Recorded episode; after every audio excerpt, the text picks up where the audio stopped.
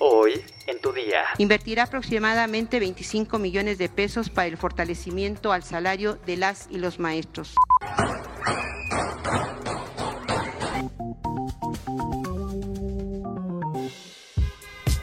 Tu día con el Universal. La información en tus oídos. Bienvenido a tu día con el Universal. Muchas gracias por escuchar este podcast. Les enviamos un saludo muy cariñoso a todos ustedes que no se han perdido un episodio. Pero ¿qué creen? Aquí ya hay uno nuevo. Así que entérate. Nación. Al conmemorar el Día del Maestro, la secretaria de Educación Delfina Gómez Álvarez informó que como parte de la nueva política educativa se prevé un aumento escalonado de 3.2 a 1% para aquellos salarios menores a 20 mil pesos, beneficiando con el mayor porcentaje a los docentes que menos ingresos perciben, alcanzando un salario aproximado de 14.300 pesos mensuales. La educación es el motor profundo de la transformación social. Por eso la nueva escuela mexicana no puede ser estática, requiere de actuaciones constantes. Ante el presidente Andrés Manuel López Obrador, integrantes del gabinete, del Poder Legislativo y la dirigencia del sindicato magisterial, la titular de la Secretaría de Educación Pública explicó que en promedio los trabajadores con ingresos menores a 20 mil pesos mensuales verán un incremento de 7.5% aproximadamente. Para este proyecto, dijo, el gobierno federal prevé invertir aproximadamente 25 millones de pesos. Gobierno federal invertirá aproximadamente 25 millones de pesos para el fortalecimiento al salario de las y los maestros. Por su parte, el presidente Andrés Manuel López Obrador dijo, Vamos a mejorar la situación de maestras y maestros. No queremos inventores de bombas atómicas. No, queremos creadores de fraternidad. Metrópoli. Durante la madrugada de este domingo fueron asesinadas dos mujeres, madre e hija, de 45 y 24 años de edad, en el interior de su domicilio, ubicado en el fraccionamiento Los Héroes Tecámac, sexta sección. Según el reporte policial, los vecinos de la unidad habitacional pidieron la ayuda de los miembros de la corporación local porque escucharon detonaciones producidas por arma de fuego en la calle Sector 45. Al lugar arribaron elementos de seguridad pública del cuadrante 7 y encontraron a dos mujeres heridas en la sala de su casa. Las mujeres, identificadas como Jessica de 45 años y Anabel de 24, tenían un impacto de bala en la cabeza. Un familiar de ellas contó a los policías desconocer las causas del ataque, pero les contó que hace más de un mes a un hijo de Jessica lo habían asesinado, también sin revelar el móvil. Las autoridades ministeriales revisarán si en la zona donde ocurrieron los hechos hay instaladas cámaras de videovigilancia que les permitan identificar al probable responsable.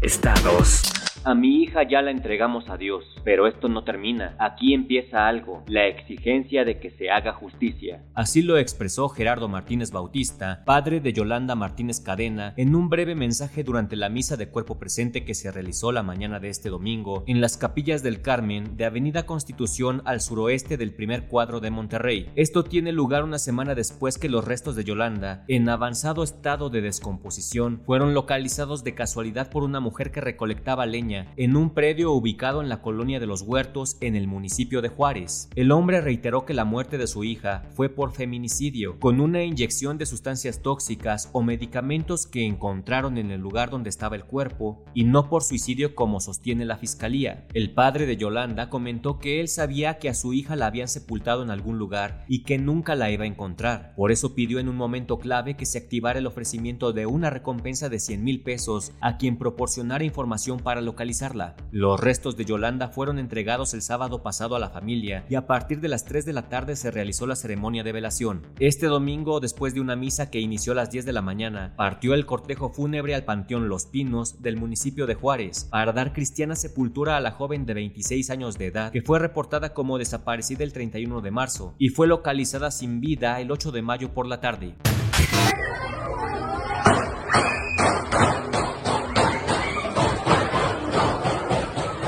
Se ha difundido un video en redes sociales sobre una balacera en el restaurante Stick House de Uruapan, Michoacán. Un grupo de criminales entraron y asesinaron a dos clientes del lugar ubicado en Boulevard Lázaro Cárdenas en la colonia Los Ángeles. La Fiscalía Especializada en Homicidios Dolosos ha iniciado una investigación sobre el doble asesinato. El video fue grabado por uno de los comensales que inicialmente grababa a una familia. Posteriormente se escuchan disparos y una niña grita, por lo que quienes se encontraban en el lugar comienzan a resguardarse de la balacera balacera que duró varios segundos.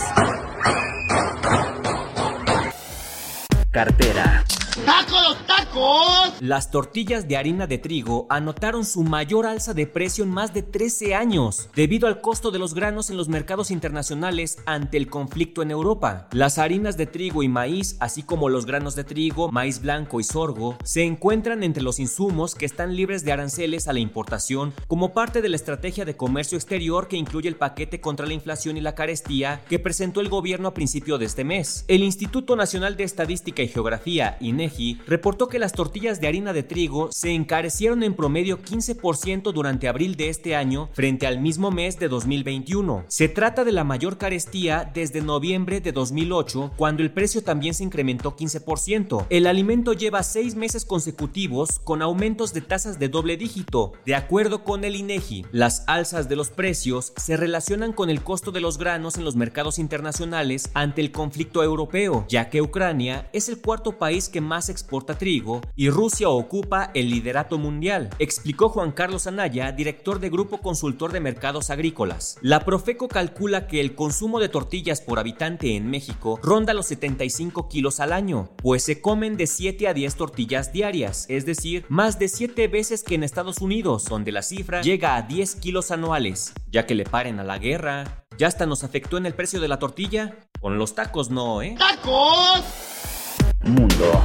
Este domingo 15 de mayo, un importante funcionario de la OTAN dijo que el avance militar en Ucrania parecía estar fallando y expresó su esperanza de que Kiev pudiera ganar la guerra, mientras Finlandia, un vecino de Rusia, anunció que quiere sumarse a la Alianza Militar Occidental. Los jefes diplomáticos de los Estados miembros de la Organización del Tratado del Atlántico Norte se reunieron el domingo en Berlín para abordar un posible apoyo mayor a Ucrania y las iniciativas en Finlandia, Suecia y otros países para entrar en la OTAN ante las amenazas de Rusia. La brutal invasión de Rusia está perdiendo impulso, dijo a la prensa el subsecretario general de la OTAN, Mirsena Geokana, y aseguró que con la valentía del pueblo y el ejército ucraniano, además de la ayuda de la OTAN, Ucrania puede ganar esta guerra. El presidente y el gobierno de Finlandia anunciaron el domingo que el país nórdico pretende pedir la entrada a la OTAN, lo que allana el camino a la expansión de la Alianza Militar Occidental de 30 miembros. Esto no le va a gustar nada a Vladimir Putin, ¿eh? Y por lo tanto el precio de la tortilla de harina va a seguir subiendo. Espectáculos. Britney Spears y su prometido Sam Ashgari compartieron este fin de semana en redes sociales que lamentablemente perdieron al bebé que esperaban y pidieron privacidad en este duelo. La cantante de 40 años anunció en abril pasado que estaba nuevamente embarazada en un comunicado. La pareja dijo que posiblemente tuvieron que haber esperado más tiempo para anunciar la noticia, pero se sentían tan felices que no pudieron esperar. A pesar del complicado momento que atraviesa, Britney adelantó que ella y Sam seguirán intentando agrandar su familia. Juez disolvió en noviembre la tutela que mantuvo durante mucho tiempo el padre de Spears, James Parnell Spears, y que según la cantante le impedía quitarse el bio anticonceptivo a pesar de su deseo de tener más hijos. La acusación de que la tutela le impidió remover su DIU pese a su voluntad de embarazarse desató el año pasado la indignación de grupos en favor de los derechos reproductivos y de los seguidores de la cantante con el movimiento Free Britney. I'm not able to get married or have a baby. I have a Quiero ser capaz de casarme y tener un bebé. Tengo un Dios al interior de mí para no quedar embarazada. No quieren que tenga hijos, más hijos. Dijo la princesa del pop en una fuerte declaración a la corte el verano pasado. James Spears fue destituido en septiembre de la tutela que le permitía manejar las finanzas de su hija desde 2007, cuando Britney atacó el coche de un paparazzi en una gasolinera. En aquellos tiempos se le empezó a conocer como la Britney Pelona. Si se acuerdan, ¿no? Fue un clásico. ¿Sabes qué cenar para desintoxicar el organismo? Descúbrelo en nuestra sección menú en eluniversal.com.mx. Ya estás informado, pero sigue todas las redes sociales de El Universal para estar actualizado. Y mañana no te olvides de empezar tu día, tu día con El Universal. Tu día con El Universal. Tu día con El Universal. La información en tus oídos.